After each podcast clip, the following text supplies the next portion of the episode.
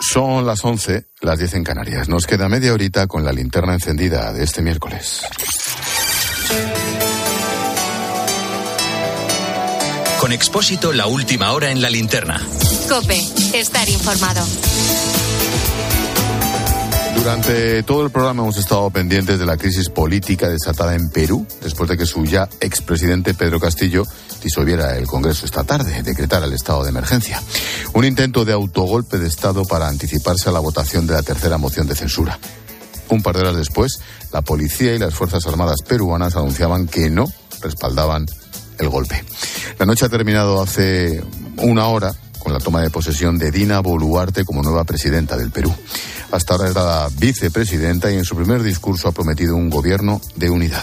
Confíen en que el gobierno que se inicia respetará su misión constitucional, que guarda relación con la seguridad de todos los peruanos. Ofrezco por eso, hoy ante este magno poder del Estado, arduo trabajo para hacer un país viable y reafirmo mi lealtad a la Constitución y a las leyes de la República.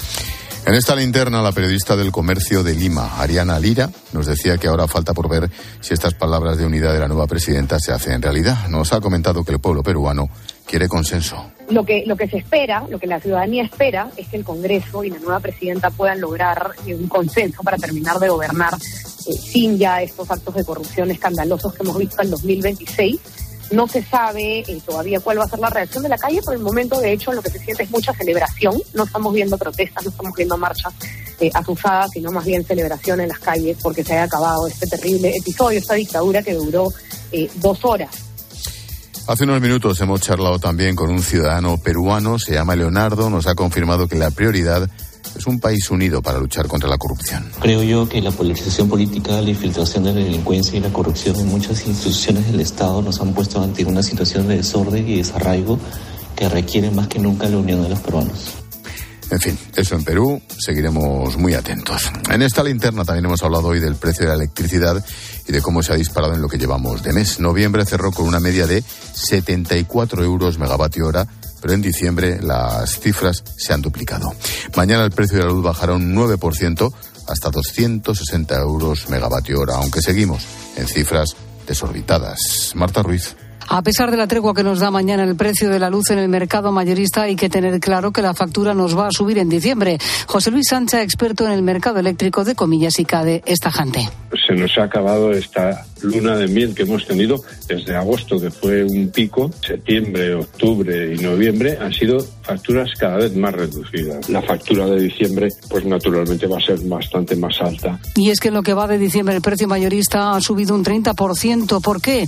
Eh, porque la falta de renovables hace que tiremos más de ciclos combinados de la quema de gas, que este mes ya casi ha duplicado su precio medio, 110 euros el megavatio hora frente a los 60 de media de noviembre. Además, estamos exportando al máximo a Francia porque tiene la mitad de su parque nuclear paralizado y eso también empuja el precio al alza. Tampoco sabemos si el gobierno va a prorrogar las rebajas de impuestos de la factura más allá del 31 de diciembre. En cuanto a la guerra en Ucrania, hoy la Unión Europea ha dado detalles de su noveno paquete de sanciones a Rusia.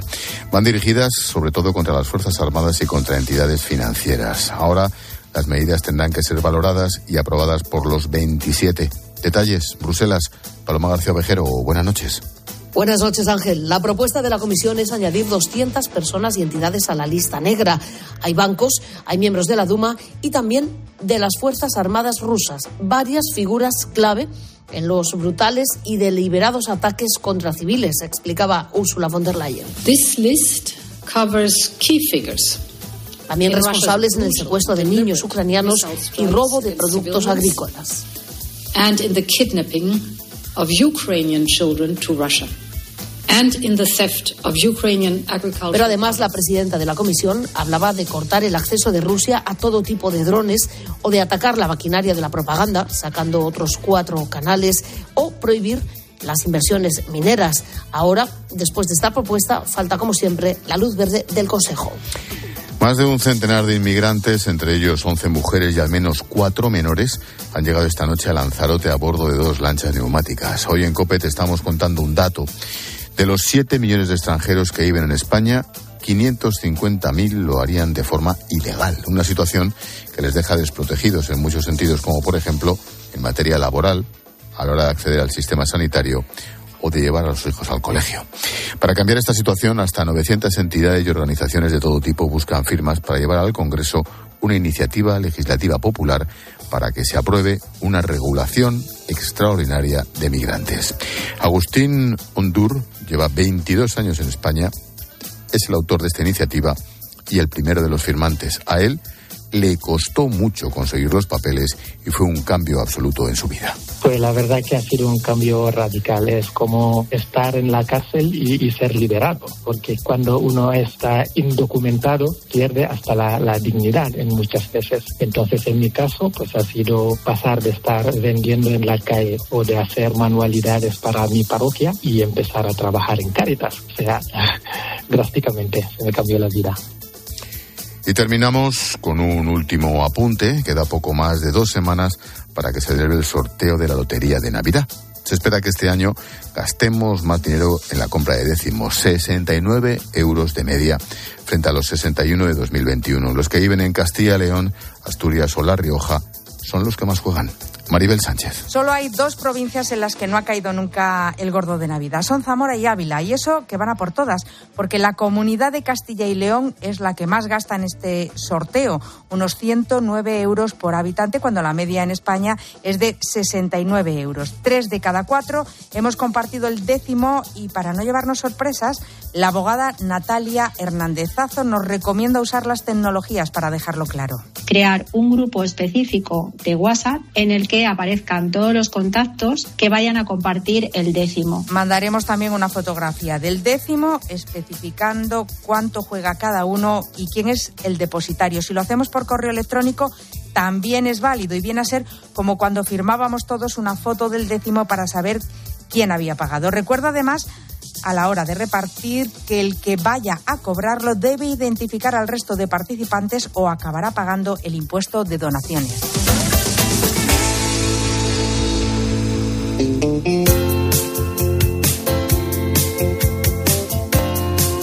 Expósito. La linterna. Cope. Estar informado. Hoy quiero hablarte de un compañero de profesión, de un colega al que admiro y respeto mucho. Durante su extensa trayectoria periodística ha estado escribiendo en el diario El País, en El Mundo, actualmente se le puede leer en El Confidencial. Durante muchos años ha ejercido de corresponsal en el Magreb, sabe como nadie cómo es esta zona y sobre todo cómo funciona un país como Marruecos. Es por ello que ahora el reino alawita lo considera una auténtica amenaza hasta el punto de que le han demandado por daño a la imagen de Marruecos. Sí. Para conocer un poco más qué está ocurriendo con el bueno de nuestro amigo Ignacio, Pilar García Muñiz pone el lazo la linterna con la historia de este caso de dignidad profesional. Pilar, ¿qué tal? Buenas noches. Hola Ángel, ¿qué tal? Muy buenas noches. Pues como dices, hablamos de un periodista veterano muy experimentado que ha escrito cientos de artículos sobre Marruecos y que ya está más que acostumbrado además a este tipo de pleitos. Mira, con esta nueva demanda se va a sentar por cuarta vez en el banquillo de un tribunal por culpa de las acusaciones de nuestro vecino del sur. Las dos primeras fueron por la vía penal, entonces me denunciaron y se querellaron por enaltecimiento del terrorismo. Afortunadamente no hubo ni juicio. La siguiente fue fue la de un alto cargo eh, de los servicios secretos eh, marroquíes, o más bien en relaciones públicas de los servicios secretos marroquíes, que también me llevó aquí a los tribunales por derecho al honor. Estamos hablando de eh, una vez a dos años al ritmo al que, al que van. Esta cuarta demanda interpuesta por Marruecos se inició después de que Ignacio Zembrero señalara al país africano como el responsable de que su nombre saliera entre los afectados por el espionaje del software espía Pegasus perteneciente a la empresa israelí NSO, ¿te acuerdas? Él fue el único español que figuró en ese listado, pero como un Estado no puede presentar una querella por dañar el honor, por ser un derecho propio de personas físicas o jurídicas, finalmente decidieron buscar una vía alternativa para hacerlo. Es el Reino de Marruecos el que me lleva a los tribunales de nuevo y esta vez es por algo que se llama acción de jactancia. Suena muy raro, pero es una especie de resquicio del derecho medieval que sigue existiendo en el Código Civil española y al que han recurrido los abogados de Marruecos para demandarme en, ante un tribunal, ante una juez. Pues fue el pasado 22 de noviembre cuando Zembrero acudió a la audiencia previa en un juzgado de Madrid. Ahora tendrá que volver a los tribunales, concretamente a finales del próximo mes de enero, para escuchar cuál es la sentencia definitiva. Para Marruecos es un caso de gran relevancia y por eso han decidido contratar al abogado Ernesto Díaz Bastien López, que es uno de los letrados más mediáticos de los últimos años. Por lo que he podido ver en la biografía de este letrado, pues efectivamente fue el abogado del general Pinochet en España, fue también el abogado del eh, traficante Monsel Alcázar, hoy en día eh, condenado y que cumple condena en Estados Unidos por eh, 30, 30 años de cárcel y eh, también tuvo un grave incidente en la Audiencia Nacional con uno de los fiscales. Ya está más que acostumbrado Ignacio Zembrero a estas denuncias, la verdad es que lo lleva, lo lleva bien. Pero echa de menos un poco de apoyo por parte del gobierno, de las instituciones y más concretamente del Partido Socialista, porque nadie, ni en público ni en privado, le ha dirigido unas palabras defendiendo su derecho, nada más que nada menos que a informar. También el Ejecutivo pasó de puntillas en las preguntas que desde diferentes formaciones políticas se han hecho en el Congreso de los Diputados. Han sido contestadas por parte del Gobierno a las preguntas que han podido formular eh, diputados o senadores de Bildu o uh, de, de um, Compromís, echando balones fuera, hasta tal punto que ni siquiera mencionan mi nombre. Ahora eh, se han formulado también preguntas en Bruselas a la Comisión Europea, desde el Parlamento Europeo, y veremos qué tipo de contestación da, si es algo más precisa que eh, si es algo más precisa que el gobierno de España, que repito, ha echado balones fuera. Pues precisamente un gesto del gobierno sería muy importante para poder resolver esta denuncia. Y es que ahora mismo las relaciones entre España y el país africano pasan por un buen momento debido, pues ya sabes, a esa decisión de Pedro Sánchez de posicionarse a favor de Marruecos en el conflicto del Sáhara Occidental. Bastaría con que el ministro Álvarez le sugiriera amistosamente a su homólogo marroquí, a Nasser Burita, que eh, retiraran esta demanda para que eh, las autoridades marroquíes eh, retiraran esta demanda. Pero en todo caso no veo ese tipo de disposición parte de las autoridades españolas y lo lamento mucho porque en definitiva es el acoso a un periodista español que ejerce aquí la libertad de expresión, la libertad de prensa, Ignacio nos cuenta que está bastante sorprendido por esta respuesta por parte socialista, sin embargo, no ocurre lo mismo con otros partidos de izquierda de la que sí ha recibido cariño. En realidad, quitando al peso de todos los partidos han querido dejar atrás su ideología, recalcar la defensa al derecho a informar y a la libertad de prensa como derechos fundamentales. Desde la izquierda del PSOE, me refiero sobre todo a Podemos, a Compromís, etcétera, hasta eh, la, la, ultraderecha de, de, Vox también me han expresado eh, su uh, simpatía y, en, y también, insisto, en el Partido Popular, aunque en general con más discreción, sin hacerlo tan público eh, a través de comunicados o a través de Twitter. Ciudadanos, por supuesto, que ha jugado un papel activo en el Parlamento Europeo junto con Podemos. Pues para Marruecos, Ignacio Zembrero es una amenaza real y lo es tan solo por ejercer su profesión. Bueno, a pesar del silencio y el poco apoyo que ha recibido por parte del gobierno, Ignacio valora muchísimo todo el cariño que se ha recibido por parte de periodistas de, de toda España. También, fíjate, ¿eh? cerca de una decena de compañeros en Marruecos decidieron firmar una carta en su apoyo, un gesto valiente sí. que agradece enormemente. He notado muchísimo el apoyo pues, desde Reporteros Sin Fronteras hasta el, el, Colegio de Periodistas, pasando por supuesto por la Asociación de la Prensa de Madrid. En fin, yo creo que el apoyo ha sido eh, unánime, contundente, también de la sociedad civil, de muchos eh, particulares, algunos que no me conocían, que me han eh, escrito. Marruecos también ha intentado sin éxito acciones judiciales en Francia, donde también se ha publicado que podría estar detrás del espionaje a políticos y periodistas franceses. Como te digo, esta es la cuarta vez que Ignacio Zembrero es denunciado por Marruecos. Las tres anteriores acabaron archivadas. Por eso, espera que esta vez pase lo mismo y al final la justicia le vuelva a dar la razón. Espero que no, ya llevan cuatro, una, una cada dos años, en fin, es un ritmo agotador. Esto, esto eh, quieras que no, aunque uno gane, desgasta, lleva mucho trabajo, lleva mucho tiempo, en fin, hay que estar muy pendiente, eh, reuniones con los abogados, reunir documentación, prepararla, traducir la documentación en muchos casos, etcétera, etcétera. Así que me gustaría que este acoso uh, cese La intención de Marruecos, desde luego, es evidente, es muy clara. Intentar desgastar a Ignacio para que al final renuncie a seguir escribiendo sobre el país que también conoce. Sí, será en enero cuando Zembrero vuelva a los juzgados para reivindicar su derecho a libertad de expresión y a ejercer su labor periodística. Todo parece indicar que finalmente la denuncia acabará archivada, ojalá, pero este tipo de casos solo les ocurre a los periodistas de verdad. Y conociéndole, tiene pinta de que va a seguir contándonos y opinando sobre lo que ocurre en el norte de África. Gracias, Pilar, por poner el lazo a la linterna con hoy con nuestra historia sobre la dignidad profesional con un nombre propio, Ignacio Zembrero. Te escucho mañana, Pilar, en Mediodía Cope. Gracias a ti, chao, chao. Adiós, chao. La postdata en la linterna la firma Juan Fernández Miranda. ¿Qué tal, Juan? Buenas noches. Hola Ángel, hoy te quiero hablar de una realidad que debería preocuparnos a todos. Tenemos un problema con la natalidad y te lo voy a plantear con cifras. En España nacen menos de 1,2 niños por mujer. La natalidad en nuestro país es la segunda más baja de Europa, solo por detrás de Malta. Y el año pasado tuvimos más fallecimientos, en torno a 450.000 que nacimientos, 337.000. Las causas son diversas y conocidas. Aquí van cuatro que juntas suponen una barrera infranqueable.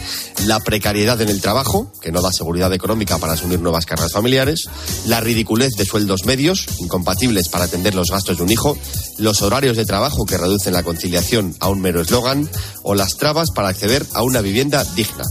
Y dos más. Ocho de cada diez mujeres retrasan su maternidad por el encarecimiento de la vida, lo que aumenta considerablemente los problemas de fertilidad. Enfocar la cuestión solo desde la perspectiva de las pensiones es un reduccionismo peligroso. Tener un hijo no es ni será un derecho, y no tenerlo es perfectamente compatible con una vida digna y plena. Pero quien se anime a tenerlo ha de saber que es una responsabilidad y una fuente de preocupaciones y que debe contar con el apoyo de las políticas públicas y no hacerlo como una mera heroicidad.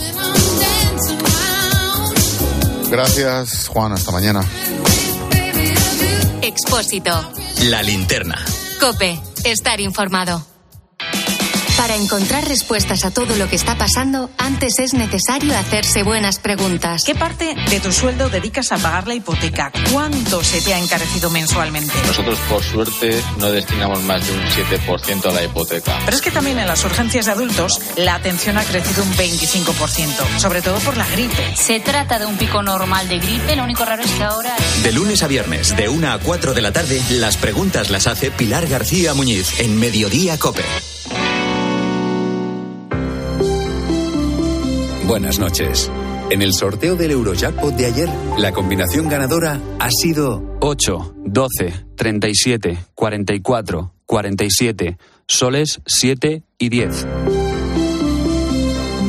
Recuerda, ahora con el Eurojackpot de la 11, todos los martes y viernes hay botes millonarios. Y ya sabes, a todos los que jugáis a la 11, bien jugado.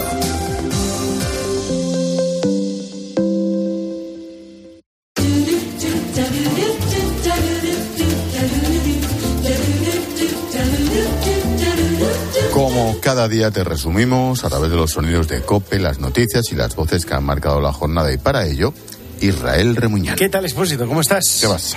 Pues quiero arrancar con la que era la noticia del día, el intento de autogolpe de Estado en Perú. Te lo hemos contado en esta linterna. Ahora mismo el ya expresidente Pedro Castillo se encuentra detenido en Lima. La última hora en Perú. La oposición ha denunciado que estamos ante un golpe o autogolpe de Estado. Saludamos en directo a Sergio Tejada, sociólogo, ex congresista peruano. Cuando nosotros tuvimos un autogolpe de Estado muy similar en la época de Alberto Fujimori, el 5 de abril de 1992, la ciudad estaba llena de tanques. Las Fuerzas Armadas y policiales impedían el acceso de los congresistas al recinto parlamentario.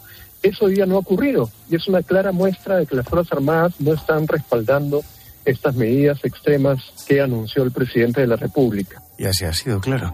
Y en ciencia, una noticia curiosa. Científicos del CSIC han desarrollado un perro robótico guía, pero que es capaz de hacer más cosas. Gerardo Portilla es el padre de este robot. Sí, es un perro cuadrúpedo que consta de dos partes principales, una parte robótica y una parte de inteligencia artificial. Trata de tomar las decisiones no solo cumple la misión de guiar a personas invidentes, sino también a personas con demencia senil, incluso si quieres guiar a niños, ¿no? Y tiene múltiples funciones de inteligencia artificial para servirles.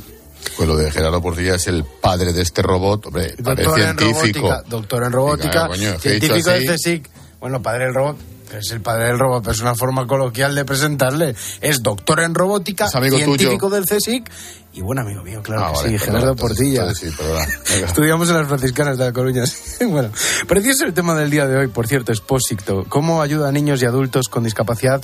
La asociación Te Anima. Lo hace a través de terapias con animales, sobre todo con caballos. Marisol Fernández es la presidenta. Hay veces que se nota la evolución inmediata. Con los niños hemos llegado a tener eh, niños que les dijeron que no podían andar, no tenían otros recursos, otras terapias y han conseguido andar con nosotros. Niños que tenían una hiperactividad tremenda y no conseguían dormir eh, las ocho horas de, y en cuatro sesiones eh, llegaron a dormir una noche entera. La familia estaba asustada porque decía, si es que no ha dormido nunca.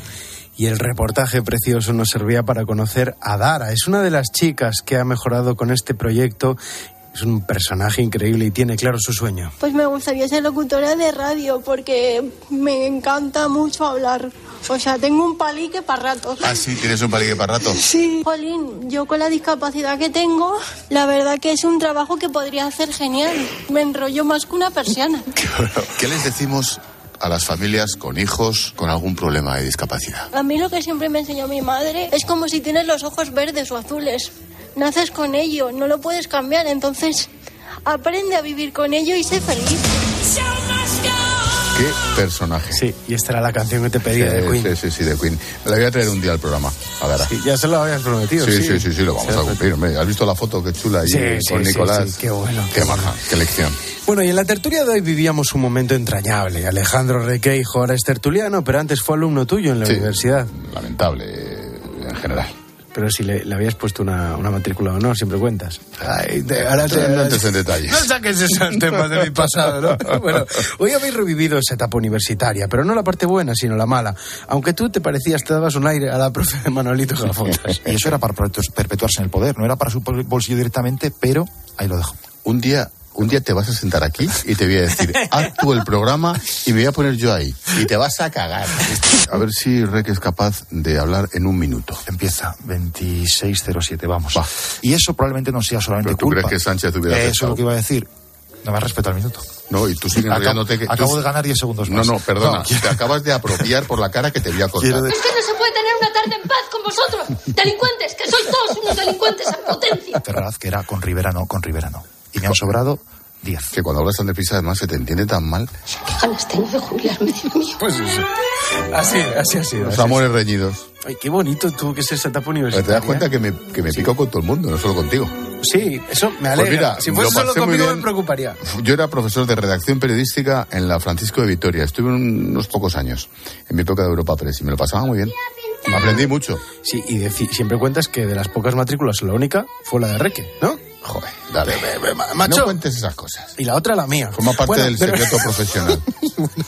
Pero de lo que seguimos hablando todos es de la derrota de España de ayer y podríamos decir que John Uriarte y tú habéis hecho hoy lo que todo el mundo detesta, lo que todo el mundo le molesta, recordar lo sucedido, fustigarse y encima hacer chistes. Y se consumó el desastre.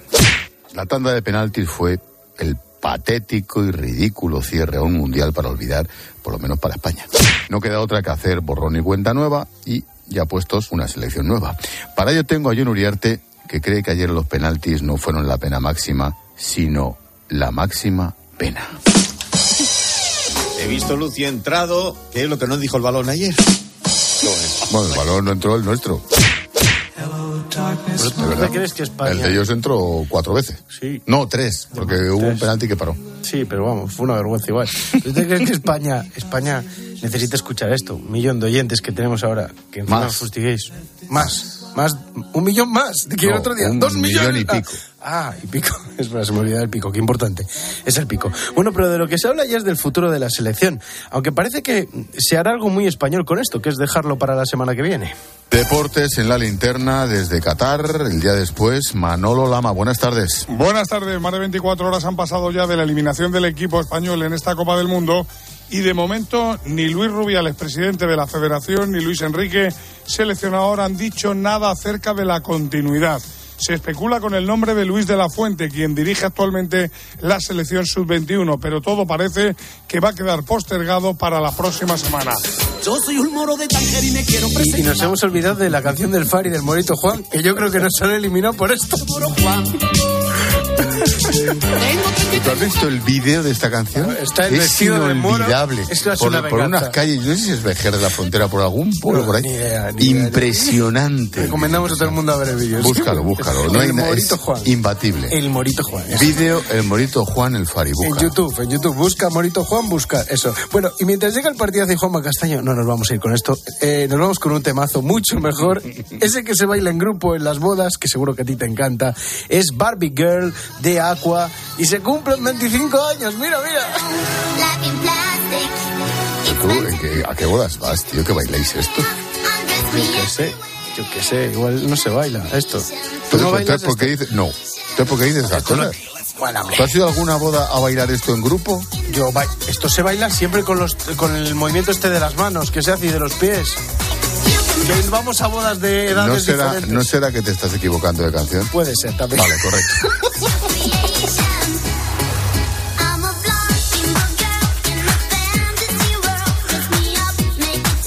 ahora que lo dices creo que sí, me estoy equivocando. estaba equivocando con otra, tío. A ver si va a ser esta. Ah, esta es. ¿A que sí? Me he equivocado. Lo siento mucho. No volverá a ocurrir. Lo siento mucho, me he equivocado. Oye, ¿cuántos años se cumplían de la canción esa de antes? Sí, eh, 30 menos 5. Pues ya sabes.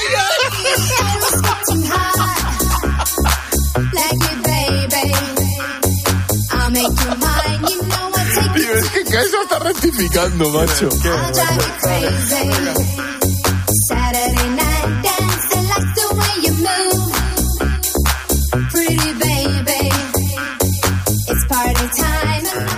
Expósito. La linterna. Escuchas Cope. Y recuerda, la mejor experiencia y el mejor sonido solo los encuentras en cope.es y en la aplicación móvil. Descárgatela. A ese dolor de espalda que te fastidia el fin de semana. Y a ese dolor de cabeza que pone a prueba tu paciencia, ni agua. Ibudol es el primer ibuprofeno bebible en formato stick pack para aliviar el dolor rápidamente, con agradable sabor y sin necesidad de agua. Al dolor, ni agua. Ibudol tenía que ser de Kern Pharma. Lea las instrucciones de este medicamento y consulte al farmacéutico. Es noche de paz y de tranquilidad cuando proteges tu hogar, porque con la alarma de Movistar Prosegur, en caso de incidente, te avisan en menos de 29 segundos. Y también llaman por ti a la policía si fuese necesario. Celebra la Navidad con tu alarma por 34,90 euros al mes durante todo un año. Contrátala hasta el 31 de diciembre. Infórmate en tiendas Movistar o en el 900-200-730. Estas gafas me han salido por solo 29 euros. ¿A qué parecen más caras? Pues son mis 29, las gafas completas de Sol Optical por 29 euros. Infórmate en soloptical.com. Mi banco me pide por mail las claves de acceso a mi cuenta. Por tu tranquilidad no esperes y llama al 017, la línea de ayuda en ciberseguridad de INCIBE, o contacta por WhatsApp o por Telegram. Ciberprotégete. INCIBE, campaña financiada por la Unión Europea Next Generation, Plan de Recuperación, Gobierno de España. En Alquiler Seguro cumplimos 15 años mejorando día a día los servicios a inquilinos y propietarios. Solo con Alquiler Seguro puedes alquilar tu vivienda en toda España sin necesidad de desplazarte, con más de 45 oficinas y 400 profesionales a tu disposición. Alquiler Seguro 910-775-775. 15 años mejorando el mercado del alquiler.